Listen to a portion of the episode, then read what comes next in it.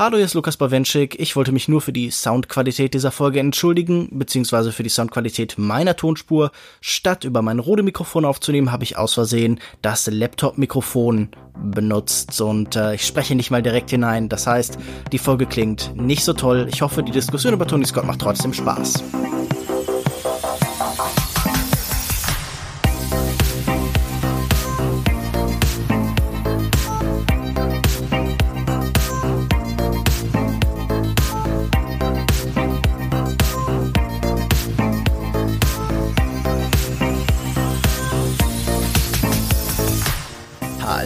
Herzlich willkommen hier, den Longtake Podcast, Folge Nummer 90. Mein Name ist Lukas Bawenschik und heute sprechen wir über das Spätwerk des britischen Regisseurs Tony Scott. Genauer gesagt seine letzten drei Filme Déjà-vu von 2006, die Entführung der U-Bahn Pelham 123 von 2009 und Unstoppable von 2010. Mein heutiger Gast ist wieder einmal der wundervolle Thomas Laufersweiler vom Filmpodcast und Blog Schöner Denken. Hallo Thomas. Hallo, danke für die Blumen. Ja, ich bin dran schuld, dass wir ähm, Tony Scott hier ausgewählt haben. Ich verzeihe dir. ja, ich, ich, ich war gar nicht sicher, wie du darauf reagieren wirst, wenn du sie dann gesehen hast.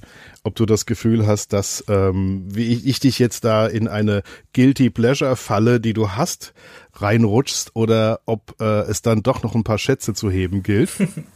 Ja, also ich finde Guilty Pleasure ist allgemein ein schwieriger Begriff, aber ich denke, Tony Scott ist definitiv ein Regisseur, über den es sich zu sprechen lohnt.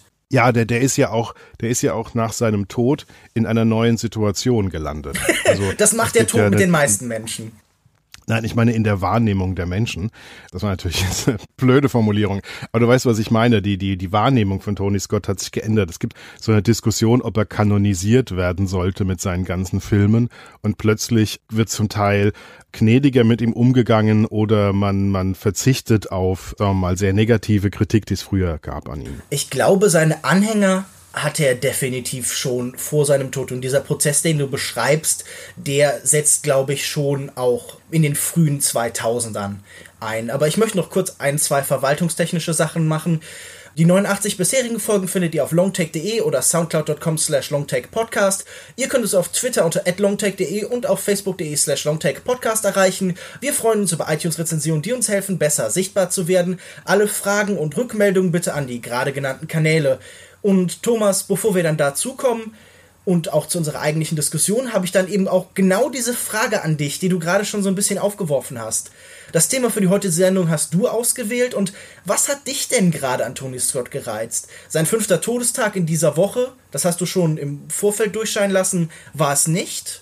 Da sind wir dann erst durch Zufall gerade dann draufgekommen. Einer von diesen Zufällen, die auch in seinen Filmen immer wieder eine Rolle spielt und auch sein Status als ehemaliger Liebling des äh, Vulgar Autorism und jetzt eben dieses Kanonisieren, das hast du jetzt gerade angesprochen, aber im Vorfeld hast du mir irgendwie nicht gesagt, das ist der Anlass. Aber was ist der denn? Warum Tony Scott und warum diese drei Filme? Irgendwie hattest du äh, das Schlagwort Guilty Pleasure aufgeworfen und ich dachte, wer fällt denn bei mir in die Kategorie? Und der erste, der mir eingefallen ist, ist gleich jemand, wo man halt drüber diskutieren kann. Das war nämlich Tony Scott. Ist er tatsächlich ein Guilty Pleasure? Es ist auf jeden Fall für mich ein Pleasure. Es ist äh, jemand, der Filme macht, die Mainstream tauglich sind und bei denen ich mich ertappt habe, dass ich mir sie gerne immer wieder angucke. Selbst die Filme, bei denen ich ganz klar Schwächen erkenne, selbst die gucke ich mir wieder bei ihm an. Ich habe mir so ein bisschen Gedanken gemacht, warum eigentlich? Es ist bei Tony Scott unübersehbar so, dass er eine Handschrift hat, die man sofort erkennen kann, was so in der Musik bei CC Top oder bei ACDC ist. Nach zehn Sekunden weiß man genau, welche Band man da gerade hört. Und man weiß tatsächlich nach der zweiten Einstellung spätestens, allerspätestens, dass man in einem Tony Scott Film sitzt. Und ich muss sagen, dass ich für diese Kombination seiner Stilelemente echt eine weiche Stelle habe. Ich mag die Art und Weise, wie er überinszeniert, wie er also Style over Substance macht und auf welche Art von Geschichten er dieses Stilmittel anwendet, zumindest mal in diesen letzten drei Filmen. Und ich kann mich da wirklich reinlegen und drin suhlen und drin wohlfühlen. Wir können ja heute mal drüber reden, was das alles so für Stilelemente sind, die bei ihm wirklich mit Garantie kommen. Ja, ich finde das ganz interessant. Du hast für mich sofort so eine Anzahl von Reizwörtern, die mich sofort irgendwie aufschrecken lassen, genannt. Also ich finde diesen Vorwurf von Style over Substance immer schwierig, weil gerade im Kino, ein Medium, das ja ganz stark eben auch mit Oberflächen arbeitet, ist der Stil ganz oft Substanz, ist ja eben das Wesen, also diese Trennung ist vielleicht eine, die man eigentlich schon in den 60ern überwunden glaubte, bei Susan Sontag oder sowas, die aber irgendwie immer noch mitschwingt. Immer noch gibt's diesen Vorwurf und wir können ja mal gucken, inwieweit hier denn der Stil und die, die Substanz eigentlich zusammen gehören. Was du beschrieben hast als Überinszenieren, das ist ja, glaube ich, das, was auch seine Fans und seine Kritiker an ihm verbindet. Er ist ein Maximalist, also er ist so weit davon wie möglich entfernt, irgendwie so ein Oso oder ein Bresson zu sein, mit irgendwie diesen klaren, reduzierten Einstellungen, ist einer der Bewegung und einer des, des Exzesses, der gerade noch beherrschbar ist.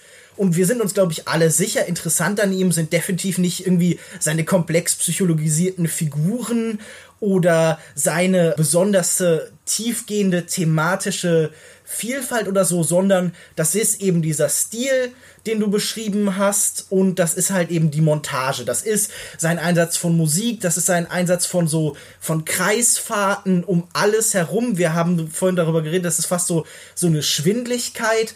Aber was für mich diese drei Filme, die wir jetzt gesehen haben, verbunden hat, war vor allen Dingen auch eine Obsession mit der Vielfalt der Bilder, die aus unserer Welt hervortreten. Mit Medienbildern ganz stark, mit Überwachungsbildern, mit digitalen Bildern, mit Computerbildern und wie die eben zusammenfließen zu dem Leben, das wir heute führen. Es ist ja auch ganz interessant, dass wir hier ein Remake oder eine äh, Neuauflage eines ähm, Romans, der schon mal verfilmt worden ist, mit der Entführung der U-Bahn Palemonto 3 haben, denn da sieht ich glaub, man. sein einziges Remake übrigens. Er hat, glaube ich, nur dieses eine Remake gemacht. Hm. Auf jeden Fall finde ich das interessant, weil man da sofort den Kontrast dieser Welten sieht und dieses New Yorks und der Art, wie das Ganze inszeniert wird, weil da irgendwie diese Bildwelten die bei Scott so unheimlich wichtig sind, wegfallen. Aber anfangen, würde ich sagen, tun wir chronologisch mit Déjà-vu von 2006. Ja. Und Déjà-vu ist ein Thriller, ein Zeitreisefilm, gleichzeitig auch eine Metareflexion über das Kino und irgendwie auch eine Variation von Hitchcocks Vertigo im Actiongewand. Denzel Washington spielt den ATF-Mitarbeiter Doug Carlin, der nach einem Terroranschlag im vom, von Hurricane Katrina verwüsteten New Orleans Teil eines Spezialteams wird, das mit so einer neuen Überwachungstechnologie in die Vergangenheit blicken kann. Und er soll jetzt eben diesen Anschlag verhindern. Aber es kommt ihm noch etwas dazwischen. Da ist eine Frau in der Vergangenheit, eine bislang Tote. Das ist so ein relativ bekanntes romantisches Motiv. Ein Lebender liebt, eine Tote liebt das Vergangene, dieses Memento Mori. Und er fühlt sich zu diesem Opfer, äh, Claire Kucheva, gespielt von Paula Potts, hingezogen. Und ja, also man denkt natürlich an Vertigo, vielleicht noch an Laura von Otto Preminger. Aber diese Sachen stehen hier eben nebeneinander, diese ganz großen Versatzstücke. Wie hat dir denn Déjà-vu gefallen? Also Déjà-vu gefällt mir sehr, sehr gut. Ich glaube, ich habe ihn jetzt vier oder fünfmal Oha. gesehen. Und ähm, ich finde ihn tatsächlich großartig. Das, was viele daran kritisieren, sind genau die Punkte, die mir besonders gut gefallen. Also es handelt sich ja, wie du gesagt hast, um eine Kriminalgeschichte, ein Thriller, mhm. der einen, einen sehr ernsten Subton hat. Es, dieser Subton ist, wir würden alles dafür tun, wir haben eine unglaubliche Sehnsucht danach, die erlittenen Katastrophen, Katrina, mhm. 9-11, Oklahoma, rückgängig zu machen.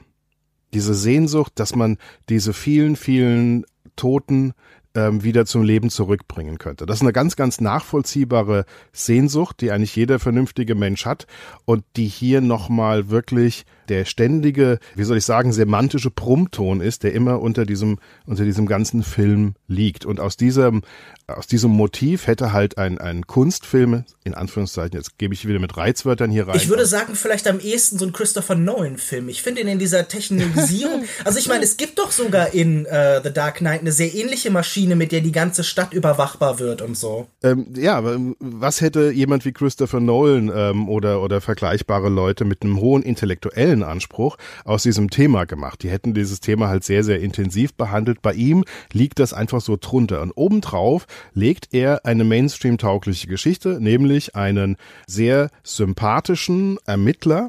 Ich finde, er hat auch mit Denzel Washington, hat ähm, dieser, dieser Mozart des Mainstream-Films, wie ich mal Tony Scott bezeichnen möchte, seine perfekte Stradivari gefunden. Also Denzel Washington ist genau der Schauspieler, der das rüberbringen kann, was Tony Scott haben möchte. Diesen No-Nonsense-Touch, dieses, ich bin hier nicht Nicolas Cage, also die Garantie, dass es niemals ein Overacting geben wird, dass man die Gefühle der Figur mit wenigen Skizzen, mit, mit wenig Aufwand als Zuschauer nachvollziehen kann. Es ist ja so, dass das, komme ich gleich wieder zum Exkurs, wie Tony Scott arbeitet, dass Tony Scott immer versucht, die Menschen, die er als reale Vorbilder für seine Filmfiguren hat, zu holen und die Schauspieler mit diesen Menschen zu konfrontieren. Also in dem Fall war es so, dass ähm, es einen äh, tatsächlichen ATF-Experten gab aus New York, einen katholischen Iren, der heißt Jerry Rutten und ist relativ bekannt in seiner Szene als sehr, sehr guter Ermittler Tony Scott hat Denzel Washington mit diesem Mann konfrontiert, die haben sich dann unterhalten, so lange bis Denzel Washington praktisch ein Gefühl dafür hatte. Und Tony Scott meint, es ist also sehr, sehr viel besser, einfach, dass Denzel Washington versteht, was dieser, was dieser reale Typ tut und warum, dann muss ähm, Tony Scott als Regisseur es Denzel Washington nicht die ganze Zeit erklären. Das ist so ähm, schöne Anekdote, finde ich, die zeigt, wie äh, Tony Scott denkt, dass er praktisch eine bestimmte reale Ebene in seinen Filmen drin haben möchte. Das ist für ihn sehr, sehr wichtig offensichtlich, dass er hier immer diese Ebene der Nachvollziehbarkeit, die wirkliche Welt, wie er sie empfindet, hat.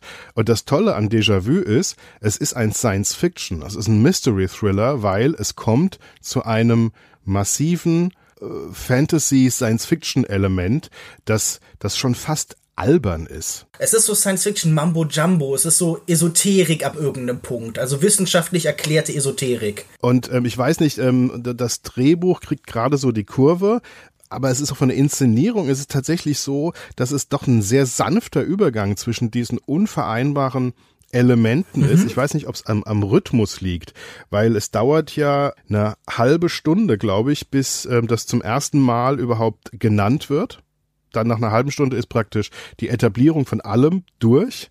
Dann kommt das erste Science-Fiction-Element. Nach einer Stunde dann hat man dann die, diese Verfolgungsjagd, über die wir noch reden müssen. Mhm. Und nach anderthalb Stunden beginnt dann der, der Showdown. Also ich habe den Eindruck, ähm, dass er da sehr, sehr guten Rhythmus dafür gefunden hat, diese beiden Elemente ja möglichst sanft und reibungsfrei miteinander zu verbinden, obwohl die eigentlich total widersprüchlich sind dass dieser ganze Film funktioniert, liegt natürlich zu einem erheblichen Grad wirklich an Denzel Washington, der dem so ganzen so eine Basis gibt, der ankert diesen doch sehr chaotischen Film, in dem er da als Everyman reinläuft wirklich. Also ich finde das interessant. Äh, das ist schon der Punkt, wo äh, Denzel Washington ist schon die Marke Denzel Washington. Er ist zu diesem Punkt schon die die Ikone geworden. Er hat schon seinen Oscar gewonnen für Training Day zu diesem Zeitpunkt und er muss eigentlich nichts mehr tun, als in diesen Film hineinlaufen. Also er steigt aus seinem Auto aus, kommt in das Ganze und er guckt so ein bisschen genervt. Das ist irgendwie eigentlich sehr schön. Der erste Impuls von ihm ist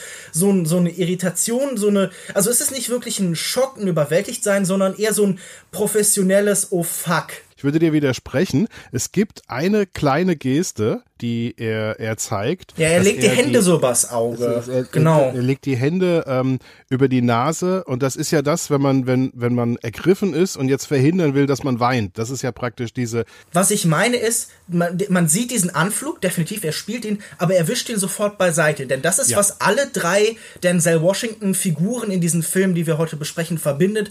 Ein hoher Grad an Professionalität. Das sind Experten in ihrem Beruf die machen das alle schon sehr lange. Gerade in Unstoppable wird ja mehrfach betont, er macht den Job schon seit 28 Jahren. Und auch hier sehen wir, das ist jemand, der ist definitiv kein Grünschnabel. Wir wissen seit Training Day, er ist der Typ, der andere einführt. Er ist der, der alles gesehen hat, der in sich in dieser Welt auskennt. Und diese Professionalität betont Scott ja auch immer wieder. Es gibt diese Szene, da stehen seine vier bis fünf irgendwie Kollegen, vielleicht sogar Vorgesetzte irgendwie im Kreis herum. Und er kommt dazu und fragt, okay, wer ist hier, wer, wer führt das Ganze hier? Und er führt führt sie vor, er ist der, der komplett die Situation beherrscht und was er tatsächlich seinen höchsten Vorgesetzten fragt ist, wo gibt's denn hier Kaffee? Also genau. so viel nützen äh, äh, ihm diese Kollegen ja. da in dem Moment, weil er sich so viel besser auskennt. Das ist übrigens eine der Stärken des Drehbuchs, dass er mit dieser kleinen Szene zeigt, es gibt eine Hierarchie und es gibt Kompetenz. Und seine Kompetenz ist so hoch, dass sie außerhalb dieser Hierarchielinie funktioniert. Und das wird mit dieser einen Szene, ähm, wer ist hier der Chef? Und der Chef weiß vielleicht, wo der Kaffee gemacht wird. Es wird doch nicht so eine Ermittlung geben ohne eine Kaffeemaschine. das wird so bloßgelegt in 45 Sekunden fand ich tatsächlich sehr gut. Es gibt ja noch eine Szene, die seine Professionalität darstellt oder seine Herangehensweise. Er ist irgendwie unter der Brücke in der Nähe von diesem Fährenanschlag und die Kamera rotiert, weil sie immer rotieren muss. Wir sind ja bei Scott.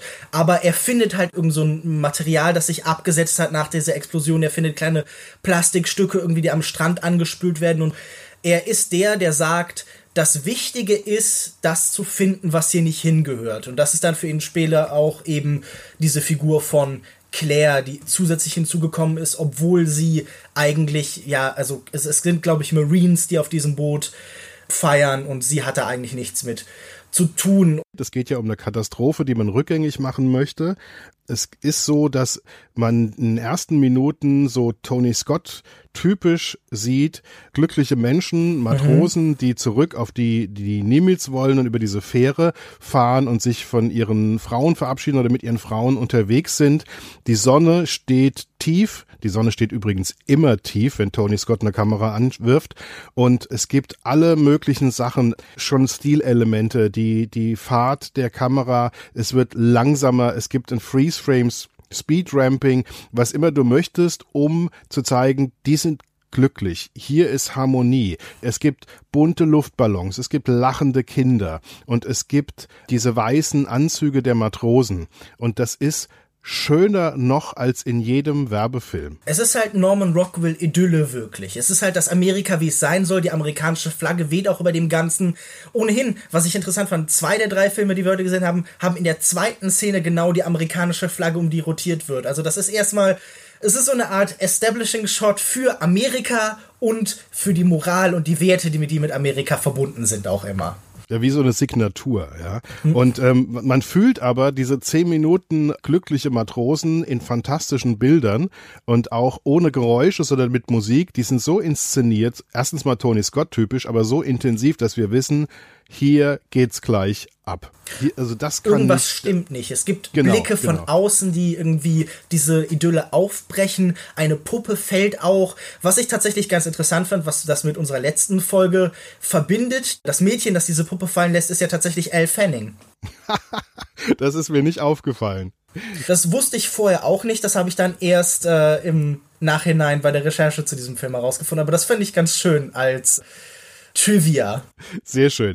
Auf jeden Fall passiert dann tatsächlich das, was, was man befürchtet. Es kommt zu einer Katastrophe. Die Fähre, auf der diese ganzen Menschen sind, fliegt in die Luft. Danach gibt's natürlich ganz viele Tote. Er findet genau das, was du gesagt hast. Er findet, was nicht passt. Er wird angerufen, es sei eine Frauenleiche angespült worden und ähm, dann kriegt er aber mit, dass die Meldung vor dem Attentat war und dann findet er auch Beweise dafür, dass es vor dem Attentat war und begreift aber, dass jemand das so aussehen lassen wollte vorher, diesen Mord, als sei es ein Opfer der noch, der, des später stattfindenden Attentats. Das bedeutet aber, ein schöner Satz, wenn Sie den Fall dieser Frau lösen, sagte dann später zu den anderen, dann lösen Sie den großen Fall. Also er hat begriffen, wo da die Zusammenhänge liegen und ähm, das finde ich, ist so, so ein Punkt, wo er dann auch wirklich jenseits der Diskussion als der Macher und der Checker da verstanden wird. Es ist wichtig für diesen Film, dass er der Macher und der Checker ist.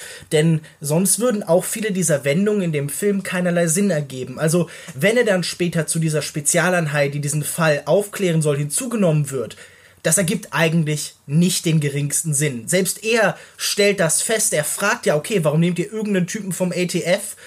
Für diesen Auftrag. Also er gehörte eigentlich nicht hin. Wir können uns das wirklich nur so von außen eigentlich erklären, weil wir gesehen haben, was für ein Experte er ist, was für ein Profi er ist. Also in, in dem Moment, in dem du diese Präsenz von Denzel Washington aus diesem Film rausnimmst, macht diese, dieser Übergang in dieses Spezialteam eigentlich keinen Sinn mehr. Und dann kommen wir gleich, wenn wir äh, über diese, äh, diesen Handlungsschritt sprechen, dass dann diese Katastrophe gibt. Ähm, das ist ja praktisch der große Big Bang, der ganz am Anfang stattfindet. Also praktisch die zweite, ähm, die, das zweite Element des Films ist diese riesige Katastrophe.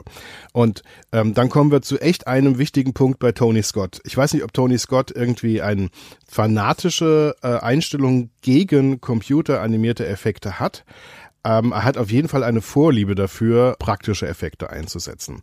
Das heißt, sie haben sich entschieden, eine Fähre, eine alte Fähre, die noch in Betrieb ist, zu kaufen beziehungsweise ähm, zu, zu mieten, sie zu verstärken mit, mit Stahlplatten und dann haben sie sehr viel Sprengstoff und vor allen Dingen Treibstoff deponiert und haben diese Fähre hochgejagt. Die Stahlplatten waren dazu da, damit die Explosion nicht nach unten geht und diese Fähre nicht sinkt. Aber der Effekt war dann, dass halt es eine riesige Explosion gab vor laufenden Kameras und zwar vor, ich glaube, 16 verschiedenen Kameras, die mit bis zu 100 Bildern pro Sekunde aufgezeichnet haben. Ich gehe davon aus, dass von diesen 16 Kameras 16 sich bewegt haben. ja, vielleicht nicht alle 16, aber die meisten. Erstaunlicherweise haben sich 17 von diesen 16 Kameras bewegt. Wenn das geht, dann bei Tony Scott. Der hat dann eine unglaubliche Menge von Material ja, aus denen er dann zugreifen kann, um im Schnitt die perfekte Montage für, für diese Katastrophe zu machen, ja, also mit so in Wellen und Frequenzen wiederholte Bilder, wie dieses Ding auseinanderfliegt. Und selbst die Matrosen, die von Bord springen, brennend, sind nicht am Computer in Flammen versetzt, wie das heute auch gemacht wird, sondern sind tatsächlich Stuntmen, die entsprechende äh, Anzüge unter den Matrosenanzügen haben und die in Brand gesetzt wurden und dann ähm, von dem Schiff gesprungen sind. Aber ich finde das interessant, denn diese Materialität und Digitalisierung, das sind auch alles Themen, die gerade in diesen drei Filmen eine erhebliche Rolle spielen. Also das sind ja auch welche dieser Bilder und dieser Bilderwelten, die er eben thematisiert. Ich muss natürlich, wenn du das hier beschreibst, okay, er sprengt halt wirklich diese Fähre ganz umfangreich, muss ich sofort irgendwie an Buster Keaton denken, der seine Züge wirklich von Brücken stürzen lässt und so. Was ja auch wieder der ein General, genau. Ja. Der General ist ja sowieso, glaube ich, ein nützlicher Verweispunkt auch für unsere beiden nächsten Zugfilme dann. Also diese Rückbesinnung auf so Frühphasen des Kinos sind bei jemandem wie Tony Scott natürlich auch immer wichtig. Die Zeit, als der es wirklich nur um Bewegung geht, um Action, um die Art, die zu inszenieren, das ist, glaube ich, auch eine, die ihm wichtig ist. Also diese ganzen materiell vorhandenen Züge und Schiffe verweisen auch immer, also ich meine, das Schiff ist dann vielleicht bei Buster Keaton eher Steamboat Bill, das wäre dann der andere Vergleich. Das verweist immer so auf diesen Urmythos des Kinos zurück und irgendwie, das finde ich bei ihm ganz, ganz interessant. Ich glaube, das Digitale bei Unstoppable ist zumindest dann doch irgendwann auch präsent. Also ich glaube, das sind nicht alles echte Zugaufnahmen, aber da könnte ich mich irren. Also das habe ich so wahrgenommen, dass das dann bei ihm später nicht mehr alles physisch ist. Ich kann da jetzt vorgreifen. Ich ähm, dachte auch, dass da so viel entgleist und so weiter, dass sie das wahrscheinlich doch am, am Rechner dann gemacht haben. Dann kam aber raus im Interview, dass er gesagt hat, das sei zu teuer gewesen, es am Computer zu machen. Äh, das, was er in Kosten genannt bekommen hat. Und daraufhin haben sie Züge umgebaut, dass sie aussehen wie diese äh, zu entgleisende Lok und haben tatsächlich diese Lok zum Entgleisen gebracht und danach gesprengt, während das Biest dran vorbeigefahren ist. Und das ist so ineinander geschnitten worden, dass es halt unglaublich echt aussah. Und es ist tatsächlich auch ein praktischer Effekt weitgehend, ähm, sogar bei Unstoppable. Okay. Was von Anfang an mich total begeistert ist, ähm, er kommt eigentlich mit zwei Farben aus, mit zwei Farbwelten. Das eine ist Sepia Braun Orange und die andere Farbe ist Blau-Grau mit blau-Neon-Elementen. Fertig. Ja, dieser Teal and Orange Kontrast, der heute so oft auch gescholten worden ist, der ja mittlerweile so ein bisschen als die Standardauswahl vieler Actionregisseure gilt. Ja, also die so mittlerweile wirklich auch als Klischee gilt vielen. Aber hier war sie dann vielleicht auch noch nicht ganz so präsent. Na, ich, ich glaube, dass es einen Unterschied macht, ob du denkst, hm, das ist jetzt äh, irgendwie emotional und so, das transportiert sich gut beim Zuschauer, also mache ich das auch. Oder ob ich der, der Großmeister dieses Stilmittels bin, nämlich Tony Scott, und ähm, es einfach perfekter mache als jeder andere und konsequenter mache. Das ist wie, ich mache einen 3D-Film oder ich bin James Cameron, mache einen 3D-Film. Also das sind nochmal zwei verschiedene Welten. Und das, was 3D für, für Cameron ist, das ist diese Farbdynamik zwischen diesen beiden Farbwelten bei Tony Scott. Er, er geht damit unglaublich gut um, bis hin zu den Klamotten der Leute und die, die Farbfilter, die er einsetzt. Es funktioniert immer und er schafft es damit auch dadurch, dass er es ganz, ganz bewusst und konsequent einsetzt, finde ich auch, dass er atmosphärisch das Optimum aus diesem Stilmittel rausholt. Ich finde ja allgemein interessant, wie einflussreich Tony Scott eindeutig für den modernen Blockbuster, für das moderne Actionkino ist. Wenn wir uns nämlich angucken, seine Art von von Hektik, von Durcheinander, von permanente Bewegung ist sehr viel populärer im Actionkino der Gegenwart, als es zum Beispiel vergleichbare Regisseure wie John McTiernan, Stirb langsam, räumliche Klarheit, klarer Fokus auf die Figuren, ruhiger Start ist. Also wir sehen viel stärker seine Handschrift, seine Präsenz, diese Ästhetik, die dann oft mit MTV ursprünglich in Verbindung gebracht worden ist. Die ist immer noch sehr dominant das will ich gerade noch ein Argument für deine, für deine Theorie der Einflussnahme. Guy Ritchie zum Beispiel ist äh, jemand, der, glaube ich, sehr genau hingeguckt hat, wie Tony Scott arbeitet und ähm, vieles davon in, in seine Formelsprache ähm, übernommen hat.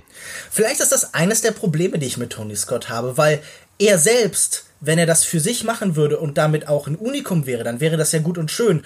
Aber diese Horden von schlechten Nachahmern, also ich bin jetzt irgendwie kein, kein Todfeind von jemandem wie Guy Ritchie, aber ich bin jetzt definitiv weit davon entfernt, irgendwie seine Action-Blockbuster besonders interessant oder irgendwie wichtig zu finden. Also ich muss einfach sagen, äh, wir für, für seine Nachahmer sollten wir ihm, glaube ich, nicht danken. Es ist schon so, dass aber ähm, ähm, zumindest für die Zielgruppen eine Verwandtschaft gibt. Also wenn jemand Rock'n'Roller gefällt, dann kann man ihm auch Domino empfehlen. Ich glaube aber nicht, dass es jemanden gibt, dem Rock'n'Roller gefällt. Also da müssten wir, glaube ich, wirklich lange suchen. Also ich habe da ähm, auch meinen Spaß gehabt. Ich halte ihn nicht für, für, für einen großen Film, aber ähm, unterhalten war ich auf jeden Fall. Das Gleiche gilt aber so ein bisschen wie Domino. Ja? Also auch vielleicht nicht wirklich jenseits nochmal der, der Stilmittel, kein wahnsinnig großer Film, aber absolut unterhaltend. Also es gibt ja auch bei Tony Scott so zwei verschiedene Ebenen, ja. Also Filme, die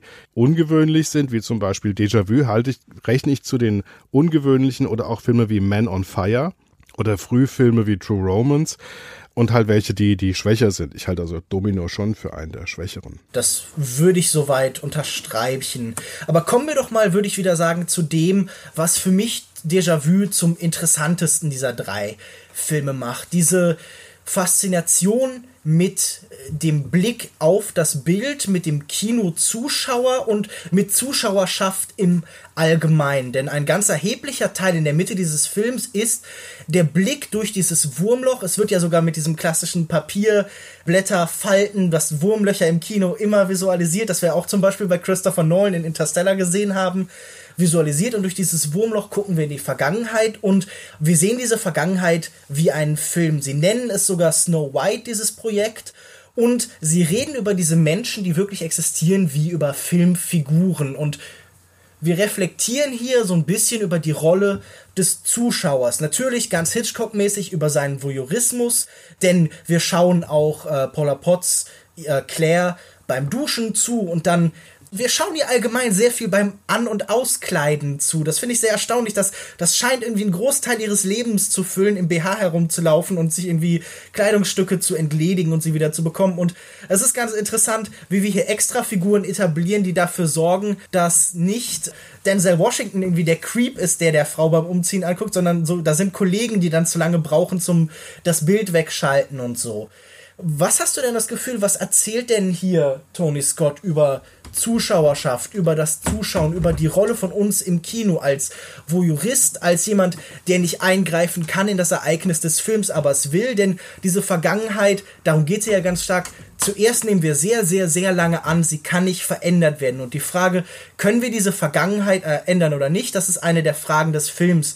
Also ganz bewusst werden immer wieder Elemente aus seiner Gegenwart verdoppelt, bis ganz zum Schluss, wo dann der Bruch kommt der Zuschauer wird ja dadurch durch drei verschiedene Ebenen geführt. Die erste Ebene, dass ihm erklärt wird, das sei ein Überwachungstool. Mhm. Und ähm, das seien jetzt Bilder, die eben von Satelliten ähm, kommen würden. Aber ähm, unser kluger Ermittler, unser Protagonist sagt, okay, und wo habt ihr den Ton her? Also und damit ist äh, bricht das schon die Illusion zusammen. Das dann damit ist die erste Illusion abgeschlossen. Die zweite ist, wir können viereinhalb Tage in die Vergangenheit schauen. Das ist auch die Grundidee einer Story gewesen, die der Drehbuchautor dann genommen hat, um den, um den Film zu schreiben. Und dann kommt halt die Sehnsucht, wir wollen das verändern dazu und auch wieder ähm, das, das kluge Nachdenken unseres Helden führt dazu, weil er nämlich eine, ähm, so, eine so eine Laserlampe nimmt und die in diese äh, Apparatur richtet und die wird dann in der Vergangenheit von der Frau gesehen. Und dadurch ähm, wird klar, okay, ähm, es ist halt diese Einstein-Rosen-Brücke, es ist also dieses Wurmloch und das heißt, es geht auch Information zurück. Das Fantasy-Element, das dann unübersehbar wird. Und das ist auch der Punkt, wo du als Zuschauer entweder in deinem Suspension of Disbelief drin bleibst oder nicht. Wenn du dann rausfällst, dann ist der ganze Film für dich durch. Wenn du diese Prämisse im Kinosaal, wenn du da abgeworfen wirst von diesem Bronco sozusagen, von dem Mambo Jumbo Bronco, dann ist durch. Dann glaube ich, äh, sagst du auch scheiß Film und ich würde am liebsten rausgehen. Wenn du dann drauf bleibst, wirst du aber belohnt. Was aber jetzt zu deiner Ausgangsfrage, wie, wie geht er da mit, mit Zuschauen und Voyeurismus um? Es wird thematisiert, auch von der Frau, die da äh, in diesem Team sitzt, haben wir eigentlich einen Erkenntnisgewinn, wenn wir jetzt ihr beim Duschen zuschauen. Das finde ich, äh, wird auch zu schwach thematisiert, dass es da jetzt einen Voyeurismus gibt. Ich hätte jetzt es eigentlich lieber gehabt, dass unser Protagonist sagt, weg mit der Kamera. Ja, also dass er da ein bisschen härter wird. Ich finde das ja in der Hinsicht interessant, weil in dem Moment, in dem dieses Instrument der Überwachung auch eines des Kinos wird, fragen wir uns, was verbindet Überwachung und Kino? Also welcher Voyeurismus des Kinos ist auch in dem der Überwachung enthalten?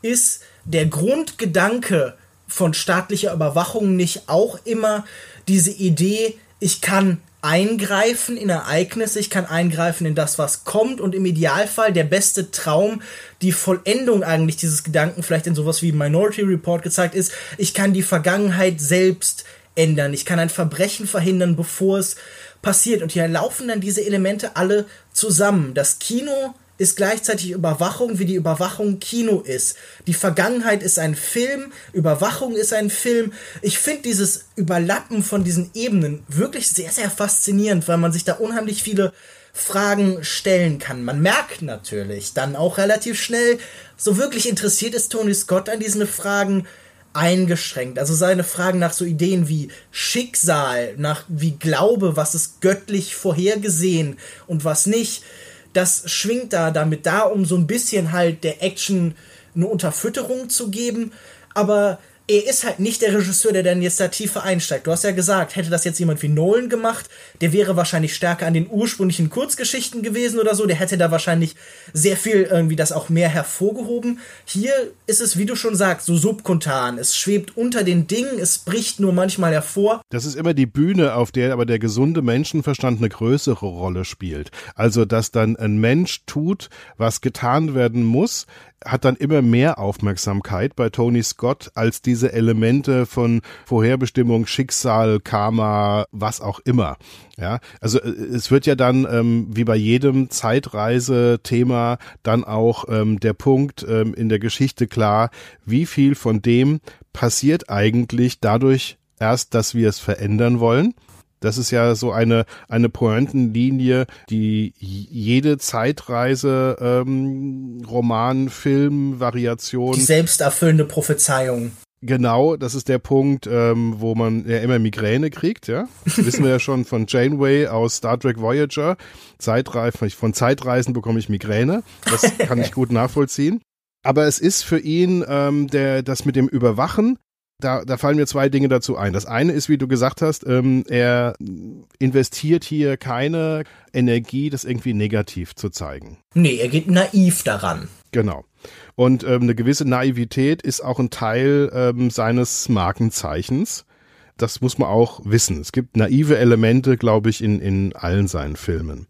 Aber was mir auch aufgefallen ist, die Art und Weise, ähm, wie diese Überwacher arbeiten, das ist etwas wie eine Mischung aus Regisseur, Kameramann und Cutter arbeitet. Das heißt, so wie die durch dieses Material, das vor viereinhalb Tagen reinkommt, dieser Informationsstream, den sie haben können und den sie nur einmal sehen können und die können das aufzeichnen, wofür sie sich entscheiden. Sie können aber nicht vorwärts oder rückwärts gehen. Sie haben nur diesen einen Stream, in dem sie dann aber die Blickwinkel, die Kameras, den Kamerawinkel, die Kameranähe, Nahaufnahme, totale, sie können alles das, was im Kino möglich ist, das können sie in dieser Technologie machen. Insofern ist es ein, ein feuchter Traum eigentlich für einen Regisseur wie Tony Scott und er spielt damit auch total. Also immer wenn sie da an dieser Zentrale sitzen und in diesem Stream hin und her gehen, das macht ihm ja spürbar Lust, das zu inszenieren.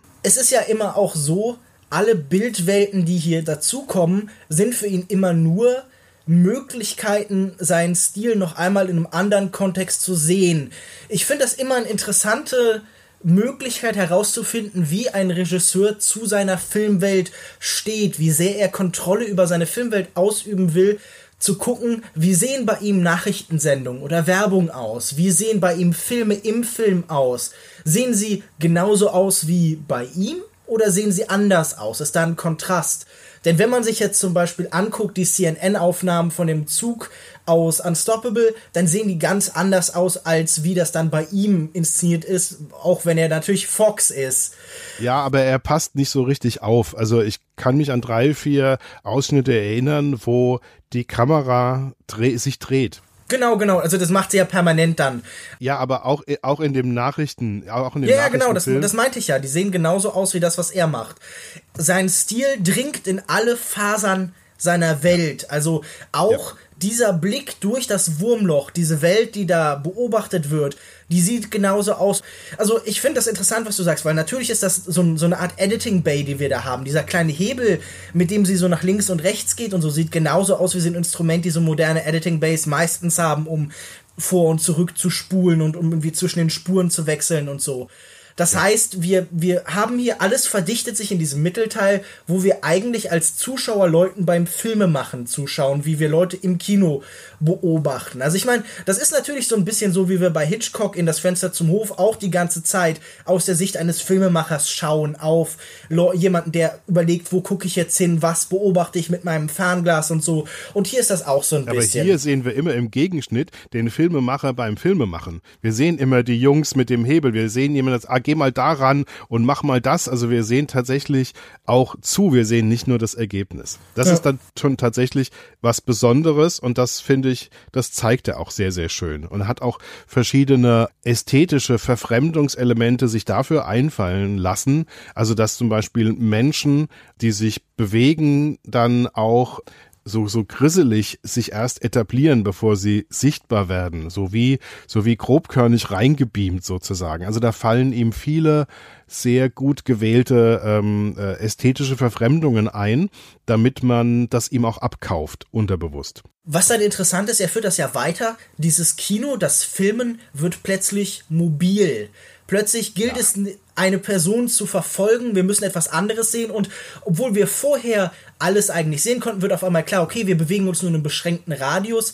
Wir müssen nach draußen gehen. Also das ist so ein bisschen vielleicht so äh, wenn man das jetzt übertragen würde, okay, die Nouvelle Vague, die sagt, okay, wir müssen auf die Straße drängen, wir müssen mit den Kameras durch die Welt ziehen, wir verlassen auf jeden Fall unseren engen Raum und es kommt diese unheimlich faszinierende Verfolgungsjagd. Wir verfolgen niemanden in der Gegenwart, sondern verfolgt wird der Terrorist, der dann identifiziert wurde, der aber vier Tage vorher eben durch diese Welt fährt. Wir haben plötzlich einen Helm und Denzel Washington sieht Gegenwart und Zukunft nebeneinander. Und genau wie wir, um nochmal auf Vertigo zu kommen, da diese Verfolgung haben, der quasi wieder auferstandenen äh, Verehrten, durch ein Museum zum Beispiel, verfolgen wir hier diesen Terroristen durch die Welt und wir merken, dass auf einmal auch sein Blick in die Vergangenheit schädlich sein kann. Manchmal sieht er dadurch die Gegenwart nicht mehr. Das ist vielleicht auch die Obsession mit der Vergangenheit, die dann blendet.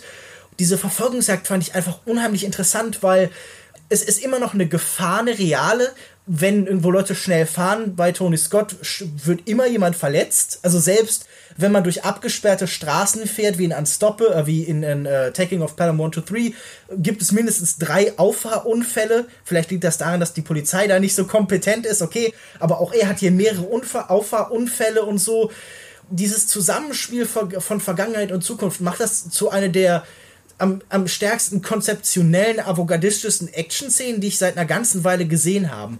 Erzähl mir über die. Was findest du an der noch so? Also das, das Tolle daran ist, sie ist unglaublich wirkungsmächtig. Als ich den Film zum ersten Mal gesehen habe, habe ich natürlich kein bisschen über irgendwelche Metaebenen nachgedacht oder was das bedeuten könnte für das Filmemachen oder was das strukturell oder für die Geschichte bedeuten könnte, sondern ich war so drin in dieser wirkmächtigen Inszenierung, mhm. dass er in der in seiner Gegenwart tödliche Gefahren auf sich nimmt in der Verfolgung, während er jemand verfolgt, der diese Strecke vor viereinhalb Tagen gefahren ist. Das heißt, er ist jetzt in zwei Zeiten gleichzeitig.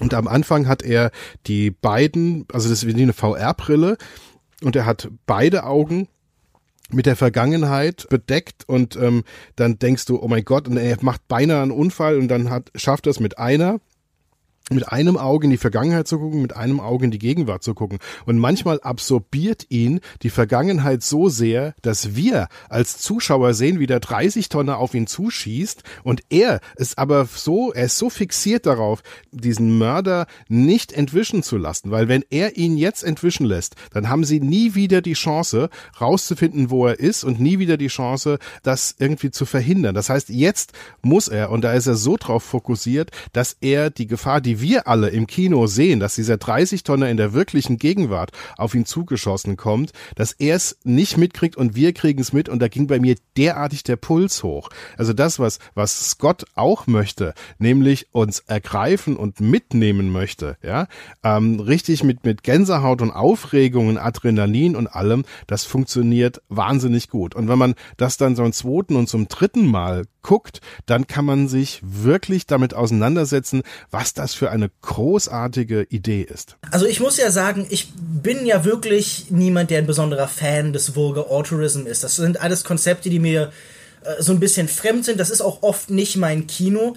Aber ich bin immer fasziniert, wenn ein Regisseur mit einer Action-Szene mehr macht, als einfach nur die Bewegung abzubilden. Und das hier ist ja wirklich eine Choreografie, die thematisch abbildet, was vorher verhandelt wird. Es ist in dieser Action-Szene ist ein Konflikt zwischen seiner Obsession mit der Vergangenheit und dem Versuch in der Gegenwart irgendwas schaffen zu können, dieses Bemühen eingreifen zu können. Also es geht ja irgendwie zentral darum, das ist sein Satz, irgendwann verlierst du alles. Das sagt er am Anfang, das ist seine Angst, das ist auch die Angst des, des Kinos, die wir haben. Wir haben keine Kontrolle darüber und damit zu spielen und tatsächlich so viel zu erzählen über diese Verfolgungsjagd, das ist wirklich sehr, sehr gelungen. Also, das ist wirklich eine sehr eindrucksvolle Sequenz. Ich finde, seine Stilmittel sind ja immer der Versuch, uns das Innenleben dieser Figuren zu visualisieren. Was im Theater meistens das Schauspiel leisten muss, das kann im Kino dann eben auch Stil und Bewegung und Kadrierung eben tun. Und ich muss sagen, das gelingt Tony Scott definitiv nicht immer.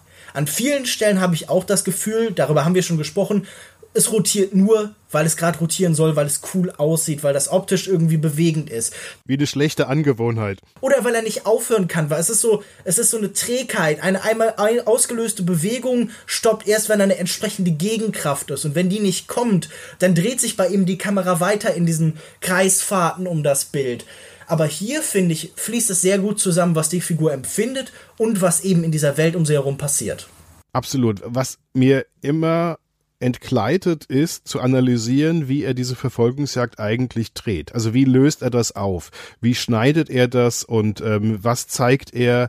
Wie, wie zeigt er beide Welten gleichzeitig? So die ersten 30 Sekunden bemühe ich mich dann immer und dann entgleitet es mir, weil es mich jedes Mal wieder ähm, in diese Aufregung reinbringt und diese, diese Dynamik, diese Kinetik dann tatsächlich funktioniert. Und ich komme erst wieder zu mir, wenn er das Auto abstellt und dann äh, auf diesem Gelände dann tatsächlich angekommen ist. Und ich denke mir immer, jetzt hast du schon wieder verpasst, wie er es eigentlich konkret aufgelöst hat.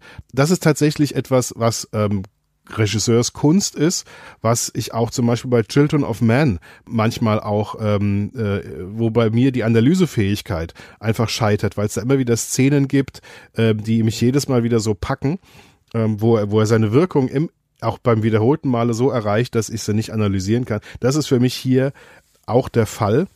Was natürlich aber auch für mich immer ein Kritikpunkt sein kann. Also dieses bemühte Überwältigen, dieses Niederwalzen des Zuschauers, dieses komplette Steuern, das steht ein bisschen im Widerspruch über einen Film, der eigentlich erzählen will von dem freien Willen des Menschen. Also der, der Film erzählt davon, dass der Mensch nicht dem Schicksal ausgeliefert ist, dass er ändern kann, dass er immer auch eine gewisse Kontrolle hat, indem er das Richtige tut. Wie du schon gesagt hast, hier ist der Mann mit dem Bauchgefühl und er handelt und er ist aktiv und er lässt sich auch nicht von den Bürokraten, die vielleicht in den anderen Filmen nochmal wichtiger sind, zurückhalten, sondern er macht, er ist der Macher und dann kann er auch sein Schicksal in die eigene Hand nehmen. Und gleichzeitig haben wir aber hier Filme, die überdeterminiert sind, die steuern, die lenken, die Pinocchio-Fäden, die Marionettenfäden am Zuschauer anbringen und ihn tanzen lassen durch diese Welten.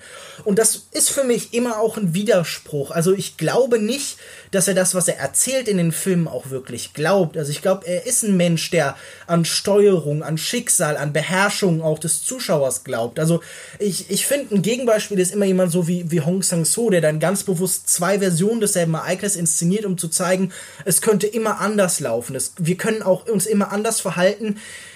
Während wir hier jemanden haben, der wie Hitchcock sagt, okay, das Leben ist im, also das Kino ist im Endeffekt das Leben und alles Uninteressantes weggeschnitten. Und es kann in den Filmen von äh, Tony Scott auch nur auf genau diese Art und Weise passieren. Wir haben immer wieder absurde Zufälle, aber wir begreifen, glaube ich, einfach durch die Art der Inszenierung, es gibt keine andere Welt, es gibt keine andere Art zu existieren. Und das finde ich so ein bisschen schwierig. Also der, der, der Impuls, das Denken aussetzen zu lassen, das lässt mich immer irgendwie skeptisch werden. Da habe ich immer das Gefühl, warum will der Regisseur nicht, dass ich hier denke? Warum will der, dass ich mich dem ausliefer? Naja, ähm, weil er vielleicht mit seinen Zuschauern gemeinsam der Meinung ist, dass das nicht dem Genuss der Geschichte unbedingt zuträglich ist, es zu durchdenken, sondern dass ähm, so ein Element wie das auf dem Kühlschrank steht, You can save her, das, was er am Anfang, als er in der normalen Gegenwart nach dem Attentat ihre Wohnung besichtigt und er diesen rätselhaften Satz findet, you can save her. Später verstehen wir dann ähm, das, was wir schon geahnt haben, dass er nämlich in der Vergangenheit hingeht und diese Nachricht auf diesem Kühlschrank mit diesen magnetischen Buchstaben an sich selbst schreibt. Da kannst du, wenn du da jetzt genau durchdenkst, dann findest du jede Menge Logiklücken. Und dann kannst du dich darüber aufregen und ähm, ein Nitpicking betreiben. Aber ähm, wir haben ja schon gesagt, du hast ähm, äh, so, so naive Grundelemente, vor denen Scott keine Angst hat oder die sogar für ihn äh, etablierend oder typisch sind, ja. Und, und du bist in diesem Suspension of Disbelief, auch wenn es nahezu albern unreale Elemente gibt, ja. Also es gibt zum Beispiel ein schönes, ähm, die Katze, die mag ihn ja wenn du dich erinnerst, ja. Ähm, und zwar, weil sie ihn aus der Vergangenheit kennt. Die Katze erkennt ihn aus der Zukunft wieder, weil aus der Perspektive der Katze hat sie ihn ja noch nicht vorher gesehen. Die Katze erinnert sich als magisches Wesen an die Zukunft und hat deswegen keine Angst von ihm. Ja, da kann man auch entweder kann man das poetisch und amüsant finden oder man kann es völlig übersehen oder man kann sagen, das ist ein dämlicher Logikfehler, je nachdem, welche Perspektive man selbst einnimmt. Ich habe da Gefühl, das ist am ehesten so ein Blake Snyder-Moment. Das ist ja dieser äh, Drehbuchautor, der dann auch dieses bekannte Buch Save the Cat geschrieben hat, das uns erklärt, hm.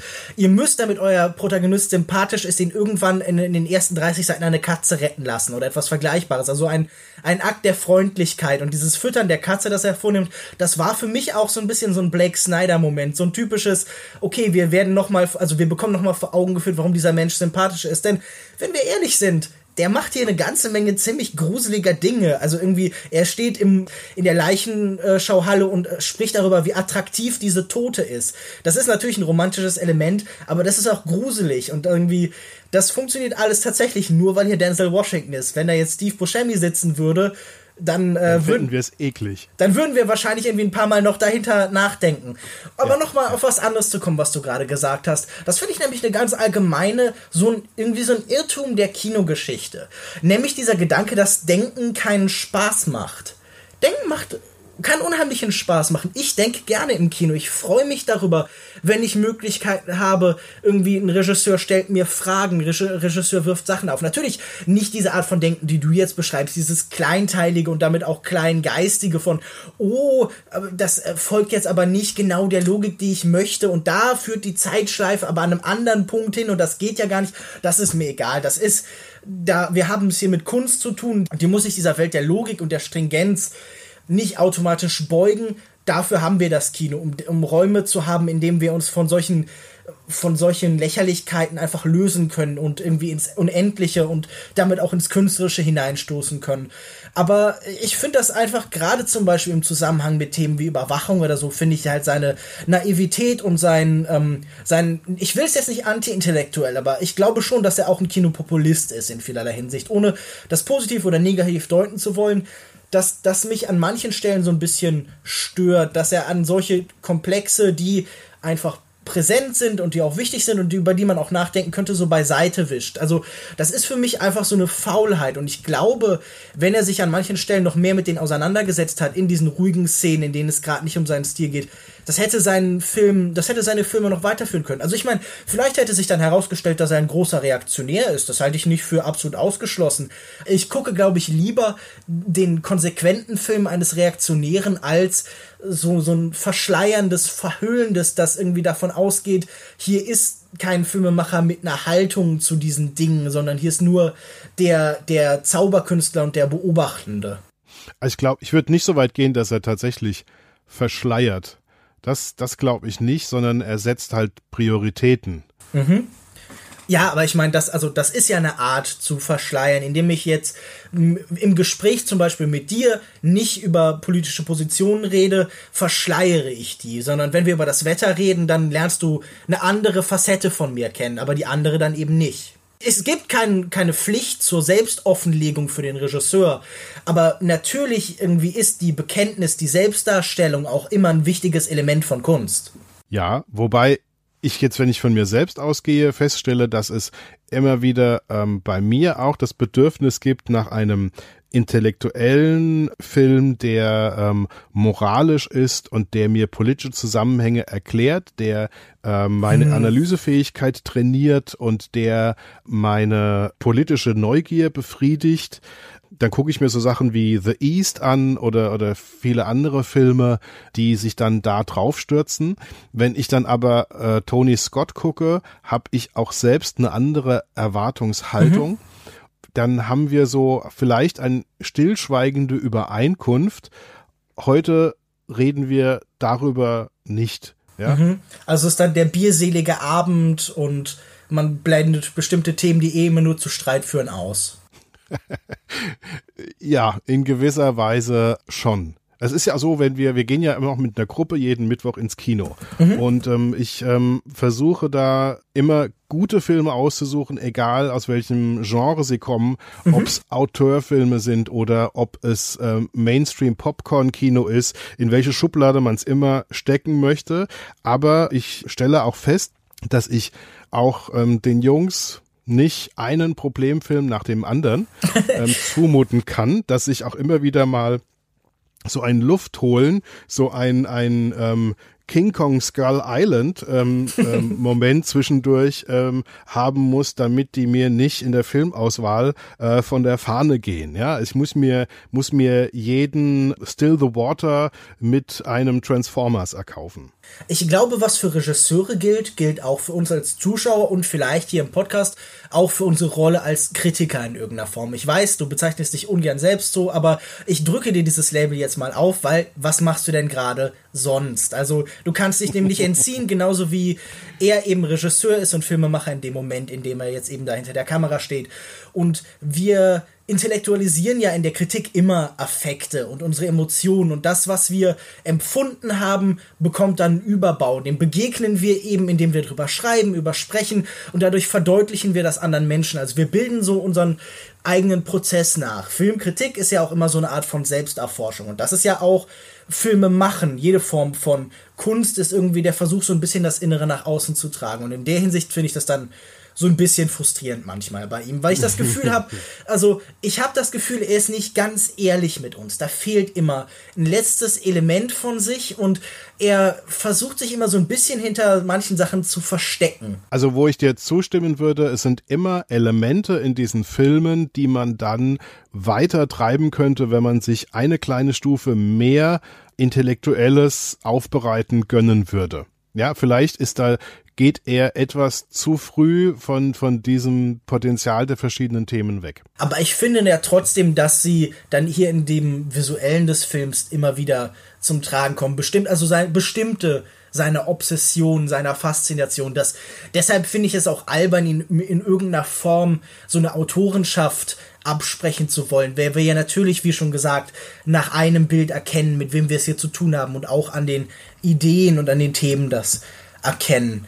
Ja, aber es ist tatsächlich so, dass das sein Stil, finde ich, diese diese äh, Kinetik, Dynamik, ähm, dass das ähm, Maschinen, Gewichte, Geschwindigkeiten, ähm, dass das haptische von dem, was dargestellt wird und die die Bewegung und die Auswirkungen der Bewegung, dass das alles auch zu dem eher körperlichen und weniger intellektuellen Wahrnehmen ja, seiner klar. Geschichten auch passt. Ja, also insofern kommt da schon schon eins zum anderen, ähm, während äh, halt die die die reduzierten Regisseure, die ganz ganz bewusst ähm, vieles weglassen oder auf große Klarheit setzen, dass die natürlich auch sehr viel stärker die Hintergründe und die, die, die tieferen Ebenen einer Geschichte äh, nach vorne holen können ich habe das Gefühl, wir sind damit langsam auch bei Déjà-vu am Ende. Wir wollen nicht, dass der Zuhörer hier auch ein Déjà-vu bekommt und uns immer wieder das Gleiche sagen hört.